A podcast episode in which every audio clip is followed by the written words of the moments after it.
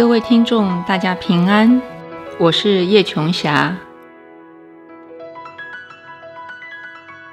以下我来向各位介绍一处台南市人权长址——永福国小。永福国小所在的地理位置，曾是清代制台最高长官台湾厦门道的公署，也是台湾府治八景当中的。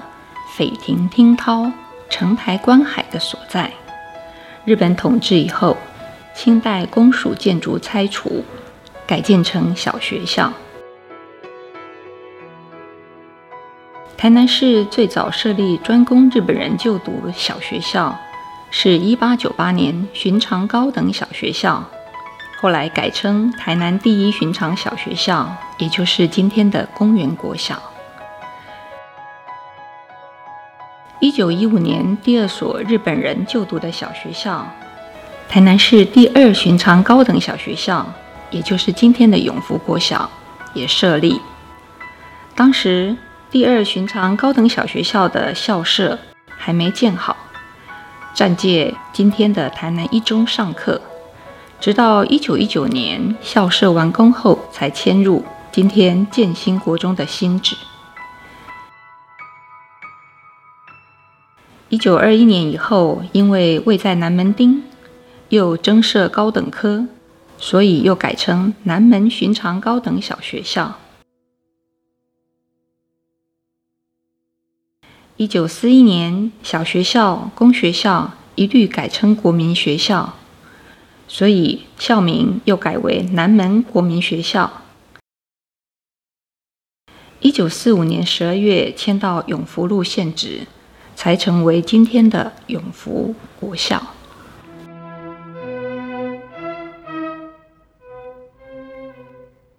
一九四七年二二八事变发生，杨希文和欧阳文两位嘉义同乡，他们的命运在永福国小交叉而过，同样坠入白色恐怖的滚滚洪流中。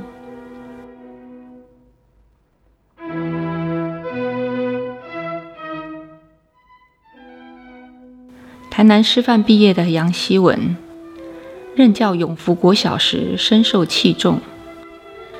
一九四九年，他向校长提出离职申请时，被要求如果非离开不可，必须找一位和你同样优秀的老师来接替。于是，杨希文推荐了欧阳文。欧阳文从嘉义搬到台南。而杨希文则于一九四九年八月调至公园国小，与高玉当、林登茂、蔡炳宏、黄家祥等人成为同事。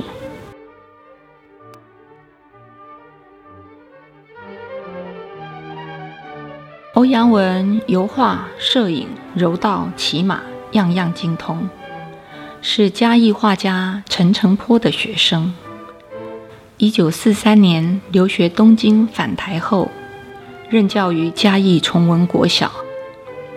一九四七年与同事林翠霞老师成婚。二二八事件时，欧阳文等嘉义青年与国军对峙水上机场，历经陈澄波与潘慕之、柯林、卢炳清等人被当众枪决后。他曾经短暂逃亡山区。一九四九年八月，在杨希文介绍下，来到永福国小任教。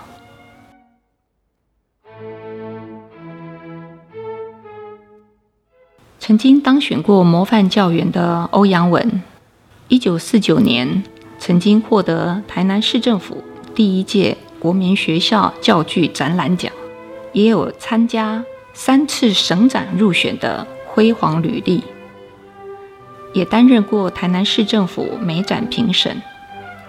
他的长子于一九四八年底出生，一九五零年初妻子怀孕第二胎，一家和乐美满。浑不知一场风暴正悄然来袭。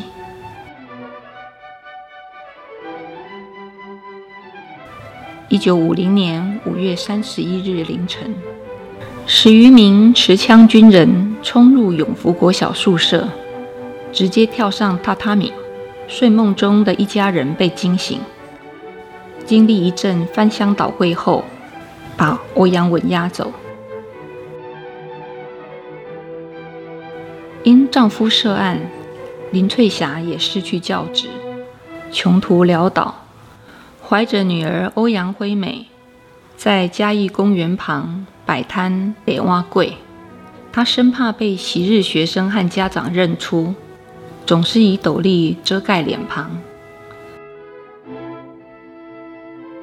九月初，欧阳文被审问，做完笔录，被抓着手指强制压印。不久，判决书寄达家中。这一天是九月十三日，林翠霞正好生下女儿欧阳辉美。判决书上的理由。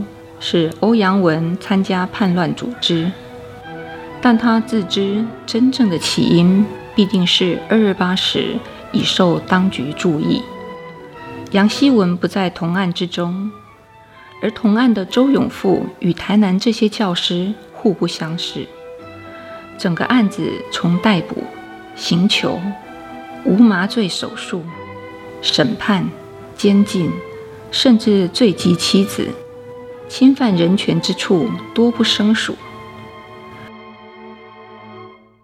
一九五一年，欧阳文被移送绿岛监禁，在绿岛新生训导处期间，他的绘画专长被充分利用，被迫绘制大型反共标语、刊板、壁报、布景。新生训导处的福利摄影部也由他负责摄影冲洗。很讽刺的，在蒋经国担任国防部总政治主任与救国团主任的年代，每次蒋经国巡视绿岛时，指定的摄影师就是欧阳文。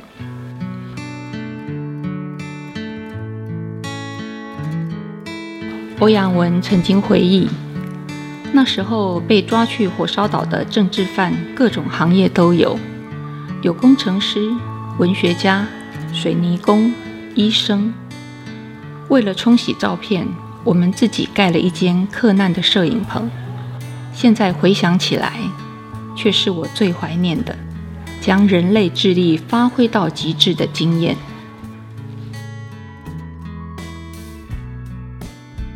一九六二年五月三十日，欧阳文出狱，以柏油工、油漆工为生。解严后，他才重拾画笔。代表作有《台湾人的悲哀》《百合与水牛》《嘉义故乡风景》系列。晚年致力于人权纪念、二二八纪念活动，有“人权斗士”之称。